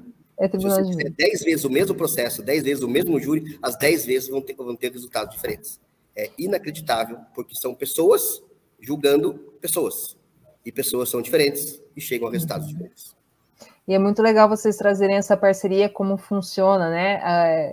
Uh, usarem o melhor de vocês na melhor forma, né? Vamos dizer assim, o poder da oratória e da racionalidade né, do professor Hernani e o, o, o poder do detalhismo, né? Do, da, ali da professora Ana Cláudia de estudar o processo, analisar pontos importantes, guardar ele dentro da sua cabeça no momento certo também, né? Enquanto um está falando, o outro está observando. Então, essa parceria, ela é, ela é fantástica, ela é brilhante, né? Para que saia os tribunais aí de júri com essa excelência, né? A gente fala, não fala nem no ganhar ou perder, né? Como vocês mesmos disseram, é, sair com o dever cumprido ali do tribunal do júri, sabendo que fez o melhor que pôde, né? porque também não depende só de vocês. Né? As, as surpresas vêm até no poder da oratória e do convencimento da, da outra parte. Né? Já, já assisti júris assim que ah, o, o assistente de acusação ganhou vários pontos em cinco minutos. Né, na, no seu poder de convencimento, na utilização do seu corpo, porque também não é só a voz que a gente utiliza no tribunal do júri, né? É o corpo, é a ação, é você aproveitar aquele momento daquele palco para também apresentar as sensações que ocorreram naquele momento, para que o conselho de sentença possa visualizar. Porque o conselho de sentença ele tem uma cópia do processo na mão, claro que não, são, não é o processo como um todo, ele também pode fazer perguntas às partes, né? Claro, por intermédio do juiz, isso é muito legal trazer, porque a gente sempre acha que o, tribunal, o pessoal do conselho só fica olhando, né? Olhando, uns pensam que o outro vai dormir. Não, eles também podem fazer a pergunta por meio do juiz, e dentro do nosso tribunal do júri, o juiz ele é um coadjuvante, ele é um coadjuvante, né? Ele não é protagonista também. O protagonista são as partes ali da defesa e da acusação. Então isso é legal trazer, né? Isso é muito bacana trazer de vocês. E eu diria, eu diria até, é, pode. Não, eu diria não, até que o, protagonista é o jurado. É, você viu por que, que eu não falo, né? Porque normalmente ele é se atravessa na minha frente e ele vai falando, né? E aí eu vou deixando, então tá, então fala. Não, mas eu preciso fazer uma, um apontamento e o Hernani vai concordar comigo, porque é, as pessoas conhecem nós dois, né? A, a, parceria dupla, mas nós temos mais um membro é, muito ativo do nosso júri, que é o Sócrates, né? Uhum. Ele, ele é o rapaz da informática, digamos assim, né? Essa parte nem eu nem o Hernani sabemos muito, então ele dá toda a assistência. E muitos júris é, que nós saímos vencedores nos detalhes, foi por conta de que ele elabora, ele, ele recria a cena do crime, é, né, ele faz todos os slides, ele fica ali com a gente no, durante a sessão, porque a tese muda e os slides precisam mudar, e ele muda na hora, né? Então eu preciso também fazer nossa saudação, né, nossa gratidão é é, ao Sócrates, que que é meu irmão, uhum. mas ele também é, participa ativamente e está desde o início, né? Quando ele ainda nem morava aqui em Porto União, morava em Canoinhas, ele vinha aqui e fazia os júris conosco. Então era só essa o, ressalva que eu queria é, fazer. É, o, tra o trabalho do, do, Sócrates ele é ele é um trabalho excepcional. Ele é um trabalho de primeiríssimo nível. Eu já falei isso para ele. Ele é meio que um gênio da informática, embora não seja formado em, em um curso dessa área. E é tudo, Angélica, para que o jurado tenha a melhor visão do que aconteceu. O júri é uma tentativa, sempre imperfeita, que os franceses chamam de picolagem, de se recriar a cena do crime. Né? Fazer o melhor possível para tentar recriar a cena do crime. É uma recognição. Claro que é impossível né, recriar a cena do crime, mas é uma tentativa, por isso que eu disse sempre imperfeita, de fazer o melhor possível, promotor e defesa, para que os jurados consigam, de alguma forma, voltar. Então, oratória, claro, é uma arte cênica, né? não existe um bom advogado, um bom promotor que não tenha uma boa capacidade de oratória, mas é, as mídias sociais, esses meios, é, slides, etc., que a gente usa, também auxiliam muito, porque os processos muitas vezes são longos, eles têm duas mil folhas, quatro mil folhas, cinco mil folhas, e você tem uma hora e meia para mostrar para os jurados. Então, mostra o pedaço, né? a frase importante, cita onde está. Isso facilita para o jurado conseguir entender, porque a missão dele é muito difícil, Angélica. É muito difícil. É em um dia saber o que aconteceu. O promotor estudou por semanas, meses, a defesa também, e eles chegam ali sem saber absolutamente nada. embora por um lado seja bom, porque ele não está contaminado. Ele chega com um quadro branco, tem um quadro aqui atrás de mim, na sala de cinco, é minha sala das terças-feiras. Ele chega como um quadro branco. Eu, por isso, eu gosto muito do Tribunal do Júri, por causa disso. Especialmente aqui nas nossas cidades, os jurados são muito atenciosos, eles prestam atenção, perguntam, querem saber, eles sabem da responsabilidade que lhes pesa nos ombros, porque a maior responsabilidade é a deles. O personagem principal são eles, tá? Não é nem a defesa, nem a acusação, nem o MP. São os jurados que vão decidir. O juiz vai aplicar uma sentença de acordo com o que os jurados decidirem, mesmo que ele, juiz, pessoalmente, discorde. Mesmo que ele, juiz, se pudesse, condenaria. Se o júri absolveu, ele vai ter que absolver. E o inverso também. Então, tudo que pode ser feito, tanto pela acusação quanto pela defesa, para clarear para o jurado para mostrar para o jurado, resumir o processo da melhor maneira possível, a bricolagem, eu acho que é muito válido. E nós usamos bastante essa questão de, de slides e de esses movimentos aí que o Sócrates faz de uma maneira de uma maneira brilhante. Então, bem lembrado, Ana, vai aqui a nossa a nossa saudação para ele, espero que esteja nos assistindo. Vai a nossa saudação e a nossa gratidão pelo trabalho dele. Então, pessoal que está nos ouvindo agora, vai ouvir depois no YouTube ou na plataforma Spotify. Pessoal, faça inscrição no Tribunal de Júri da sua localidade. Vai lá se inscrever como né, para participar do Conselho de Sentença. É muito bacana participar daquele momento, ter essa responsabilidade, mas principalmente exercer o seu papel de cidadania. Eu acho que aí é um, é um grande momento que você está ali analisando, né, é, fazendo questões, perguntas, realmente participando nesse momento tão importante e decisivo da vida de alguém, de alguém, né? São de várias pessoas. Então, pessoal, se puder, entra lá no Tribunal de Justiça da sua localidade, faça inscrição. Eu fiz a minha muito tempo atrás, nunca fui chamada. E mas, viu, eu estava torcendo para ser chamada um dia mas vale a pena, porque você está participando do momento democrático. Acredito que ali é o momento que você pode fazer é. parte dessa justiça. E se gosta. E, é, Angélica, é, é, um exercício de cidadania, né? Você bem falou, uhum. cidadão. Eu lembro do presidente Obama, Barack Obama, um dos maiores oradores que eu já vi.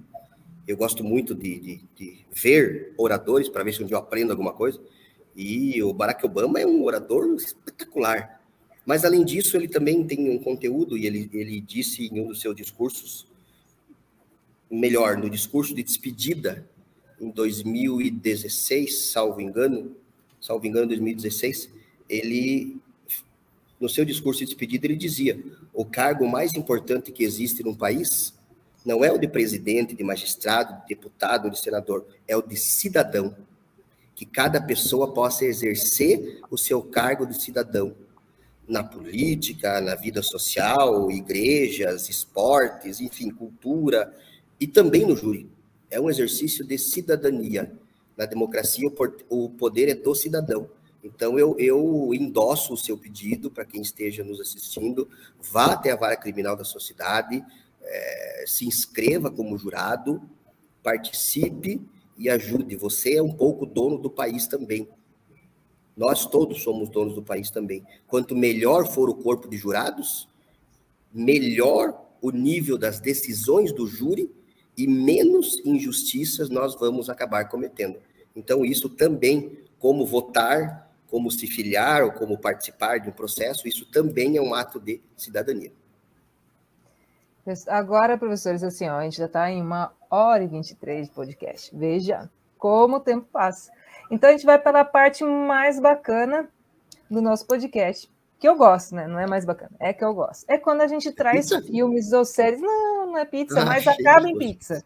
Porque quando a gente traz os filmes, séries e livros a respeito do tema, principalmente sobre o Tribunal do Júri, já tem muita coisa bacana é, dentro do, do cinema nacional a respeito disso, séries, muitas séries aí.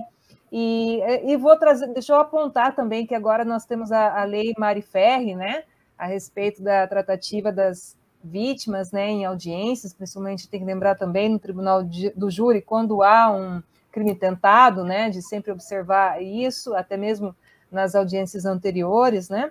Também o crime de depoimento especial, escuta humanizada, aí que o professor levantou para poder ouvir crianças que foram testemunhas de grandes crimes. Então, hoje em dia, é muito, muito utilizado esse sistema, né?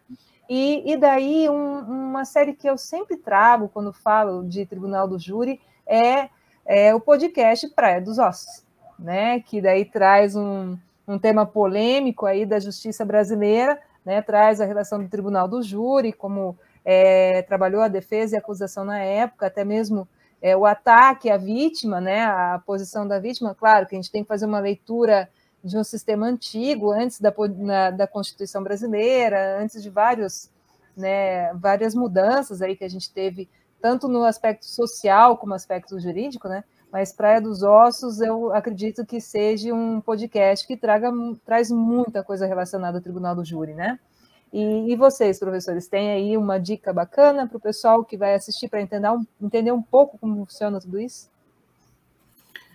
Vai lá, é. depois você não falar que eu fico cortando. É, bom, eu gosto muito de um filme bem antigo, mas que eu acho o final dele maravilhoso, que é As Duas Faces de um Crime, do Richard Gere. É um filme surpreendente que foca bastante na pessoa do advogado, do defensor, né? Então eu gosto bastante.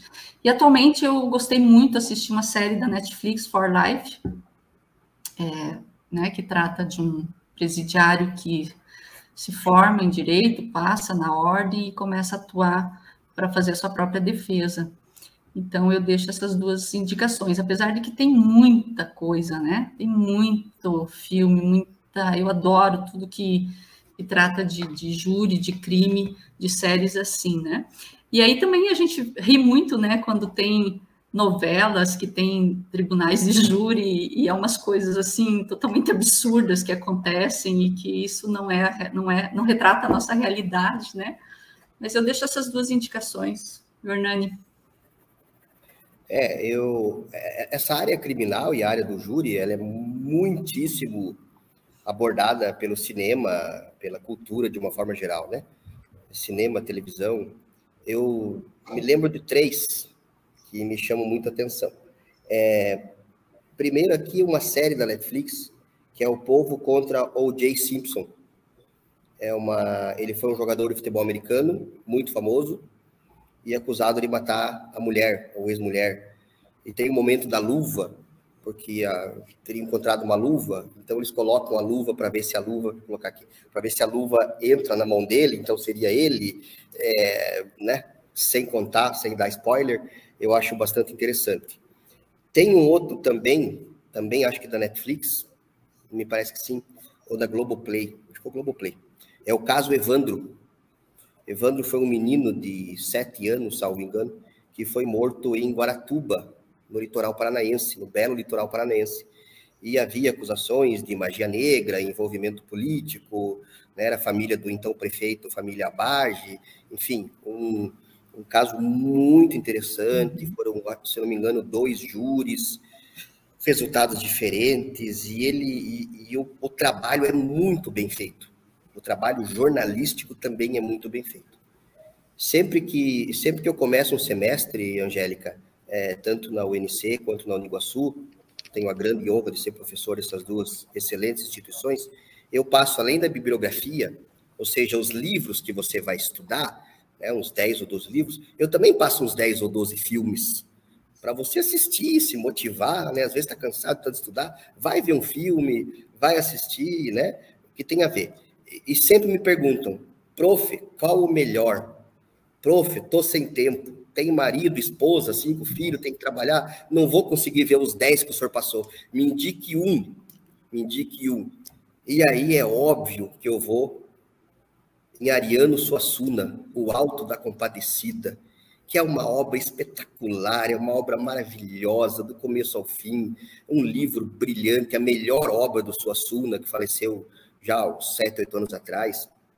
É, e a parte final, o julgamento deles, é algo inacreditável. Acho que é o melhor momento do cinema nacional. Ariano Suassuna era uma pessoa absolutamente genial, é um, tem vídeos dele na internet, para quem não conheça, não conhece, Ariano Suassuna é um dos maiores mitos da cultura da cultura brasileira, é, e o Alto da Compadecida mostra o júri, né, o julgamento que cada um deve ter na, na perspectiva cristã, e de uma forma maravilhosa, espetacular. Então, se você tiver não tiver tempo de assistir todos e tiver de assistir um só, assista o Alto da Compadecida, filme, série, livro, e vai ter uma visão espetacular do que é, de alguma forma, né? Claro que lá de, de uma maneira totalmente diferenciada, um, um julgamento. E para quem é aluno de direito, nada mais, nada menos que o caso dos irmãos Naves, né? Que a gente sabe aí grandes polêmicas que trouxeram na época né? O, o, caso do menino Evandro, professor, é a professora, a promotora Rosana Longo, aqui de União da Vitória, uhum. ela aparece sim, no, no julgamento, isso é muito legal, a gente estava conversando esses dias sim, sobre sim, isso, sim. né? Sim, já e fiz júri com a doutora é. Rosana, excelente promotora, excelente promotora. promotora, excelente pessoa e excelente promotora também, uma oratória brilhante, sim, sim. Doutor André e, também, não, não só o diretor André Bortolini. É, a comarca aqui, especialmente da Vitória, né, que tem uma demanda maior, está muito bem servida de promotores, penso que de defensores também, magistrados também, é, e isso contribui para que a justiça seja melhor. Porque Exato. a justiça não, ela vem de nós, né? Ela é construída por nós. Sim. Ela não vem da sorte, ela não vem do acaso, ela não vem da magia, ela vem da construção de um trabalho. Então, bons promotores, bons juízes, bons advogados fazem o nível da justiça ser cada vez melhor. E eu que estou aqui na comarca desde 99, é, tenho visto nesse, nesses, nessas duas décadas e pouquinho um excelente nível, Angélica, um excelente nível, tanto de promotores, quanto de magistrados, quanto de, de defensores, e isso contribui para que o nível do julgamento seja, seja cada vez melhor. E para quem é apaixonado no direito penal e quer ser advogado, Mercador de Veneza, acho que não pode esquecer, porque isso me marcou muito. O Mercador de Veneza, na hora que eu olhei, eu falei, nossa. Sim, Mercador de Veneza, Pessoal, nossa. Assista, nossa, aquela mulher tira, né? O coelho nossa. da manga mesmo, ela é fantástica. Eu assisti na faculdade, tinha videocassete ainda. A gente rebobinava. É quer dizer, né? Não revela. É. Vou revelar a minha idade aqui, que eu comecei não cedo. Comecei não, não conta para o povo. Vocês acreditam? Não, Angélica, deixa eu só falar uma curiosidade. Vocês acreditam que eu e o Hernani, nós estudamos na mesma universidade, no Univale, uhum. lá em Itajaí. E ele se formou em 96 e eu me formei em 98. Isso significa que nós passamos, no mínimo, três anos estudando na mesma faculdade.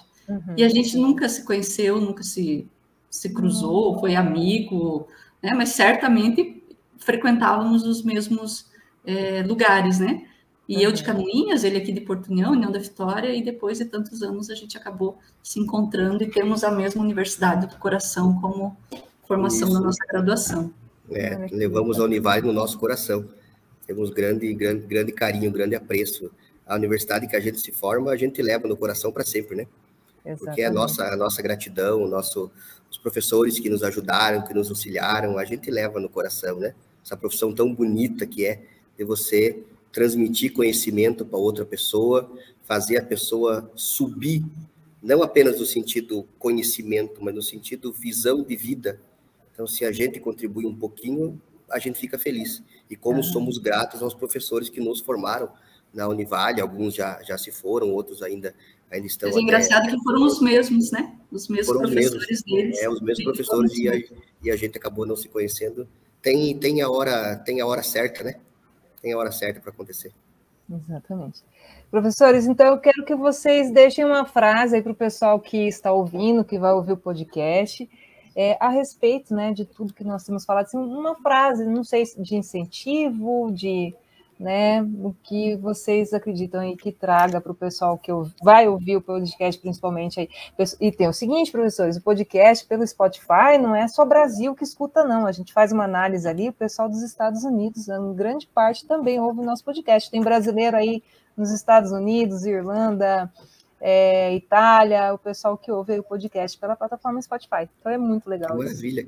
Uhum. Que maravilha, né? Que maravilha essas comunicações que fazem o mundo ser um só, é maravilhoso, né? Exatamente. Uma, Uma frase? frase? Isso. Ah, vou conseguir uma frase. Posso falar duas coisas? Sim. Angélica, duas coisas. Primeira, você que busca fazer direito, ou que tem interesse em fazer direito, o direito é maravilhoso. Tá? Mas mais do que direito, você deve buscar o que os gregos chamam de eudaimonia. Ou seja, você descobrir qual é o teu lugar no mundo. E você trabalhar nesse, a melhor versão de você mesmo. As pessoas têm talentos. Aristóteles dizia isso. Três séculos antes de nosso Senhor Jesus Cristo. Aristóteles dizia isso. As pessoas têm talentos. Elas têm dons. Você pode acreditar que foram dados por Deus, você pode acreditar que é uma genética, você pode acreditar que é o um acaso. Mas tem pessoas que têm dons. Quando você vê um grande jogador de futebol, quando você vê um grande cantor, quando você vê um pianista, quando você vê um grande orador, uma grande ginasta, um matemático, um enxadrista, isso fica muito fácil. As pessoas têm um dom, têm uma habilidade. É, me parece, e copiando Aristóteles, que a grande sacada da vida a grande ideia da vida, a chave da vida, uma delas pelo menos, é você descobrir qual o seu talento. Vim aqui para quê? Qual o meu talento? Para que você não coloque o sapato esquerdo no pé direito. Você não está deslocado. Quando você descobrir esse seu talento, Angélica, se dedicar de corpo e alma nessa profissão. Então, se o seu talento for o direito, se o seu coração bater mais forte quando você vê um filme, lê um livro, é um bom sinal. E se for essa eudaimonia, vá o direito. Não vá para ganhar dinheiro apenas. Vá porque é o teu sonho.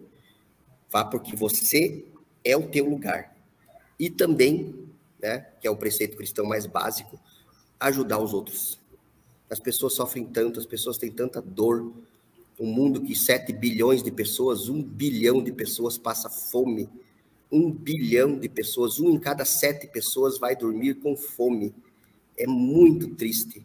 Não dá para resolver tudo.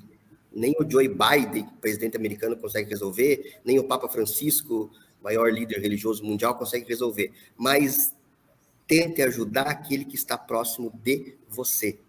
Tente diminuir um pouquinho a dor do seu irmão não faça como o fariseu que virou a cara para o samaritano, para o rapaz caído na estrada, né? Uhum. Mas faça como o samaritano que foi lá e ajudou. E o direito tem muita oportunidade disso, muita oportunidade.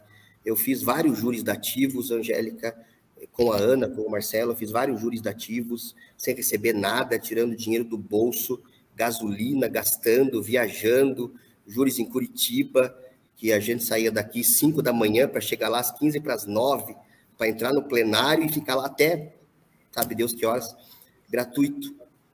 E não me arrependo. É uma forma, se de alguma forma a gente conseguiu ajudar alguém, isso já é absolutamente reconfortante. É a melhor, é o melhor benefício que pode haver, o melhor retorno que pode haver. Viu como eu falei que não consigo falar uma frase? Vai lá, Profiana.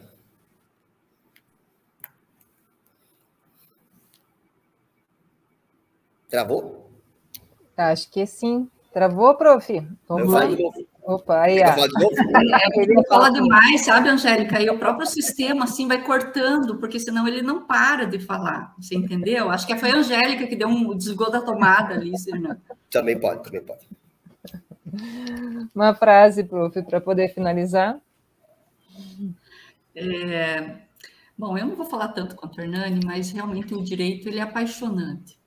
E ser professora do curso de Direito é mais apaixonante ainda. Eu tento passar nas minhas aulas, e o Hernani, tenho certeza que também, aos nossos alunos, que tudo aquilo que a gente faz com amor, com prazer, não é trabalho, né? Então, a gente tenta despertar aos nossos alunos é, o quanto o direito é nobre, o quanto ele deve ser respeitado, o quanto ele deve ser valorizado. A minha frase é que direito civil, sem dúvida nenhuma, é melhor que o direito penal. Isso é ilusão de principiante, né? Quando chega na universidade, se encanta ali com sangue, crime, ainda mais o Hernani, que vai chega nas aulas dele e é só sangue. Mas civil é muito melhor que penal. Mas eu reconheço, já falei isso para ele, que o tribunal de júri ele é mágico. Quem tiver oportunidade é, de participar de uma sessão é, de uma elaboração de uma defesa, seja ela né, do Ministério Público ou do, do, advogado, é, participar desse momento e, e ver o quanto uh, é a responsabilidade daqueles profissionais que, que estão ali julgando, né, uma, uma vida que, que se foi e também uma vida que, que ficou e que muitas vezes é, vai preso ou vai ser absolvido e depende muito do nosso trabalho. Então, o direito ele é apaixonante. Eu não sei se você vai dar oportunidade para a gente se despedir ou vai ser agora. Vou, vou dar oportunidade. Podem, podem despedir já. Daqui a pouco eu só finalizo o podcast já falando do próximo ainda. Então vou falar antes que ele, porque senão daí não sobra tempo para mim.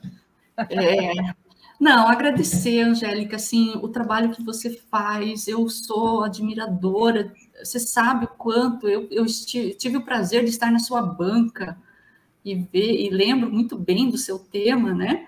E, uhum. e, o quanto você também é uma apaixonada por direito. A gente consegue visualizar e diferenciar quem realmente tem no direito a paixão, né? Tá na, corre no, no sangue. Então, agradecer, Angélica, pela oportunidade, né, de, de explicar um pouquinho mais sobre o Tribunal de Júri, que foi o que o Hernani fez, a parte mais técnica, mas também é, falar, agradecer, aproveitar essa oportunidade em público, agradecer pela, pela nossa sociedade, Hernani, pelo nosso escritório. É, eu, eu, eu, não canso de dizer, né, o Hernani é a minha metade profissional, eu não sei viver profissionalmente sem o Hernani. É, nós temos nossos compromissos fora do escritório, né? Sou diretora, professora aqui na Universidade do Contestado, o Hernani também professor na, na Uniguaçu e, na, e aqui na nossa universidade, mas é, o nosso escritório é o nosso porto seguro, né? É lá que nós corremos sempre e é lá que nós temos um ao outro, é lá que nós resolvemos é, os nossos problemas, nossas fraquezas, atendemos nossos clientes da melhor maneira possível. Então, todos os dias da minha vida eu sou grata pelo Hernani, porque ele me colocou é, tanto na vida profissional de professora, quanto também na, em descobrir esse amor pela advocacia. Então, Hernani, fica aqui né, a minha gratidão a você sempre. E apesar das nossas desavenças, brigas, né, que as pessoas é, às vezes imaginam, né, porque a gente discorda de praticamente tudo, mas nós temos uma afinidade espiritual. O Hernani é meu, meu irmão, minha alma gêmea profissional e espero conviver com você, Hernani, para o resto das nossas vidas profissionais. Vai me fazer chorar aqui, Angélica. Vou fazer chorar. É, bom, queria agradecer, então, primeiro a você, Angélica, pelo convite. Tá? Também sou declaradamente seu fã. Você leva esse brilho no, no olhar do direito, da justiça, né? Mais do que do direito, da justiça, né? O direito é só forma de se chegar na justiça. O direito é o caminho, né? A justiça é o, é o, é o destino. É, como aluna, já era um destaque, e depois o óbvio acabou acontecendo, tendo mais destaque ainda na sociedade. Queria também mandar um abraço para os acadêmicos de direito. Né? Eu tenho um imenso orgulho de ser professor, tanto da UNC quanto da Uniguaçu. É, ser professor é algo que eu jamais pensei, embora sendo filho de professores, né? Meu pai é muito famoso, o professor Raulino, foi meu professor, e, mas eu nunca imaginei que eu seria professor, porque né, sempre fui um, um rapaz jovem, e até na faculdade, bastante tímido. Passei a faculdade toda dizendo apenas uma palavra. É, por, isso que eu não, por isso que eu não te vi durante a, é, o curso. Pode ser. Eu era muito quietinho, muito tímido, e se alguém me falasse que Cinco anos depois de formado, eu começaria a lecionar, estaria lecionando até hoje em duas excelentes instituições. Eu ia pensar que essa pessoa estava com, com, com algum, com alguma confusão e que não estava que não estava correta. Isso acabou acontecendo. E por último, claro, agradecer agradecer a Ana. É, por mais que o trabalho, Angélica, que apareça seja o meu, por mais que a oratória que apareça seja a minha, é, eu jamais conseguiria nada sem que a Ana estivesse do meu lado, é, trabalhando, pensando. Então, realmente, a, a, às vezes Deus é generoso, mas às vezes Deus é exageradamente generoso. Colocar ela na minha vida foi um exagero de Deus, que, do qual eu não mereço, mas aceito por toda por todo o companheirismo, por toda amizade, por toda discussão profissional é, e por toda a seriedade que a gente leva. trabalho é muito importante, o trabalho tem que ser muito bem feito. E não é fácil encontrar, né? Pessoas, sócios, pessoas que estejam há tanto tempo e pessoas que gostem. Então, a minha, o, meu, o meu agradecimento é, à Ana, e muito mais do que a Ana, a Deus mesmo, por ter colocado ela no meu caminho e, e sendo exageradamente bondoso. Aliás, Deus é exageradamente bondoso, né? O cristão chama Deus de Pai, ele é um Pai, como o próprio Cristo dizia, o Abá, o paizinho, o papaizinho. Então, ele é exageradamente bondoso. A gente que às vezes não enxerga, no nosso egoísmo, na nossa limitação, a gente acaba não enxergando. E ele foi imensamente é, generoso comigo ao colocar a Ana como minha companheira de profissão. E agradecer por fim, então, a todas as pessoas que estão nos assistindo, tá? Espero que tenham, que tenham gostado, espero que tenha, quem sabe, né, feito a chama de alguém iniciar de fazer direito, de seguir pela carreira da advocacia, do, ou do Ministério Público, ou enfim, qualquer carreira jurídica, que a luta pelo direito, a luta pela justiça, ela nunca é em vão ela sempre, sempre, sempre vai ser muito bem recompensada. Aliás, está nas bem-aventuranças, né? Bem-aventurados os que têm fome e sede de justiça. Então, quem luta pela, pela justiça, como nós, né? Promotores, defensores, juízes, lutamos pela justiça, certamente teremos em algum momento uma, uma grande recompensa. Então, muito obrigado, Angélica, obrigado pelo convite. Uma, uma boa noite, uma saudação muito fraterna, muito cordial a você, a Ana e a todos que nos assistem. Olha, eu que tenho que agradecer vocês, agradeço por ter aceitado o convite de hoje, falar sobre essa instituição tão legal, tão bacana que é o Tribunal do Júri, trazer todos os aspectos, né? Quem está ali na frente da oratória, quem está né, nos bastidores e ao mesmo tempo também em evidência, né, com os olhares atentos, com a observação mais a fundo do processo, que também é, tirar aquela a, é, falácia que o Tribunal do Júri é um grande palco em que várias falas acontecem, às vezes sem propósito. Não, o Tribunal do Júri é muito bem trabalhado, é muito bem estudado, né? Todo o seu aspecto processual anterior é muito bem realizado, né? Com colhimento de provas, né? ouvir testemunhas, análises técnicas, né? Peritos. Então, assim, é um, é um procedimento muito, muito é, forte e conciso, assim. Mas muito mais que no dia a dia do Tribunal do Júri existe esse, esse grande trabalho de todas as partes envolvidas, e como disse os professores, é, na, na sua potência no, no, na, na, fala do cidadão, né? quando o cidadão pode agir e ali poder observar é, como isso vai é, significar dentro da sociedade. O, o Tribunal do Júri é a dialética, é a dialética da justiça, onde houve uma parte, a outra sai com seu final aí novo estruturado. Então agradeço muito, agradeço professores, professores que vieram na minha vida porque eu não tive uma formação só como né, vocês tiveram, não, não me formei só no UNC, eu vim de Maringá, então eu agradeço desde lá os meus primeiros professores que me trouxeram essa, esse amor pelo direito e vocês encerraram ela com, tão, com tanto brilhantismo, né? Porque eu sou muito orgulhosa de tê-los na minha formação. E pessoal, vou finalizar o podcast aqui agradecendo todo mundo que ouviu, todo mundo que irá ouvir. Mas vou falar também que a partir de amanhã esse link vai ser gerado lá no Spotify. Então não esquecer de também ouvir por lá, tá? E falar mais uma vez do Covid, pessoal. Quem não tomou vacina ainda tome vacina, é muito importante. Segunda, terceira dose, e mesmo que a gente já está convivendo, vivendo a quase normalidade, a gente não pode esquecer de usar ainda máscaras, usar álcool em gel, né? Não ficar tanto no tumulto, né? Ainda tem que se cuidar, sim. Já tem rumores na Holanda, na Alemanha, então não pode voltar. Mas a gente tem que voltar à vida e voltar ao nosso ritmo, mas com muito cuidado. E eu vou falar do próximo assunto já do podcast, que é dia 9 de dezembro, né? Que é sobre holding familiar. Olha que chique, professores! Holding familiar. Achei isso fantástico. E o mais legal de tudo é quem vai falar com a gente é um advogado de Maringá, Dr. Rodrigo Branco.